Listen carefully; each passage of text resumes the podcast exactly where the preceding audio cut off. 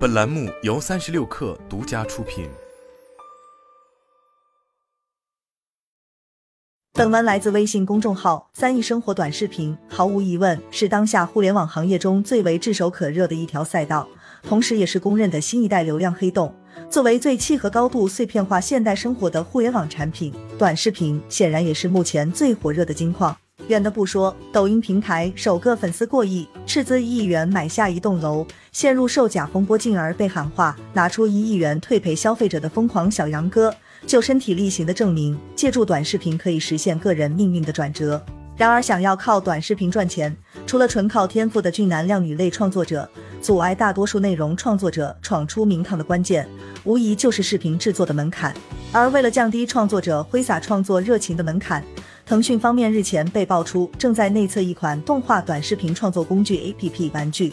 据悉，作为一款动画视频创作类工具，用户可以使用文字和玩具中预制的其他素材来创作动画视频内容。具体来说，玩具是为用户提供了一个近乎零门槛的动画短片创作舞台，用户只需选定画面场景和物品即可搭建动画背景。然后只需要将每个角色所需要的台词以文字形式写出来，即可自动转化为动画角色配音。此外，据悉玩具还支持分镜设计，可为一部短片搭建不同的场景，最终用户就可以借助这款 APP 得到一个类似 MG 动画的作品。作为短视频创作辅助工具，玩具与抖音的剪映、B 站的 B 剪、快手的快影等视频剪辑软件，无疑有着完全不同的底层逻辑。毕竟，剪映、必剪以及快影是各平台赋能现有创作者的武器，所希望实现的是一加一二的效果。作为创作者的生产资料，视频剪辑软件也让创作工具对于内容生产的适配性和效能，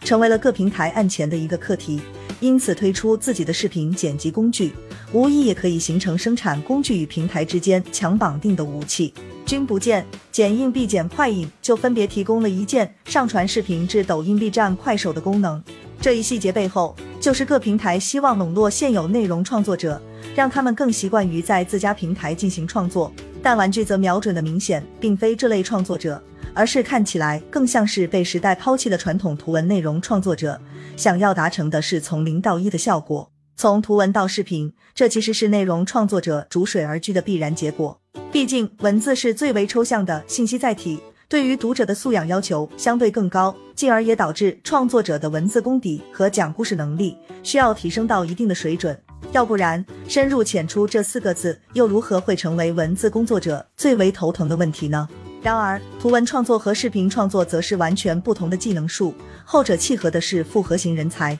因此也导致不少文字创作者的转型可谓是困难重重。为了解决这一问题，不少平台更是各出奇招。比如，知乎给出的方案是联合创作，让图文作者与视频作者协作，但这种给系统注入更多复杂性的方案，几乎没有太多的成功可能性，因为仅仅是其中所涉及的利益分配，就让联合创作无疾而终。因此，更为主流的思路就是类似腾讯推出的玩具 APP，试图借助技术手段来降低图文作者创作视频内容所需的技能要求。图文作者通常更精通文字剧本，但对于渲染镜头往往则会有所不足，所以利用技术自动生成图像来匹配图文，也就正是如今大名鼎鼎的 Ink。而 Ink 也被认为是继 PGC、UGC 之后的新型内容创作方式。从目前来看，市面上常规的一键生成视频其实一点都不智能，这类产品基本上就是借助 NLP 自然语言处理来进行断句和配音，然后再利用语义图片识别技术来通过标签进行搭配内容。换而言之，使用类似一键生成制作的视频内容，在质量上是完全比不了真正的视频作者精雕细琢的作品。而之所以会出现这样的问题，原因就在于从静止图像到运动图像的概念跳跃，对于人类而言是差别不大的，但在机器学习模型中却完全是两码事。最关键的问题就在于生成视频其实就是生成一连串的多张图片，但这些图片要在时空上保证连贯性，这也是为什么 AI 绘画能够在二零二二年突飞猛进。甚至于拥有了媲美真人画师的能力，但大家几乎还没有听说过 AI 创作视频的原因。此次玩具 APP 最大的突破，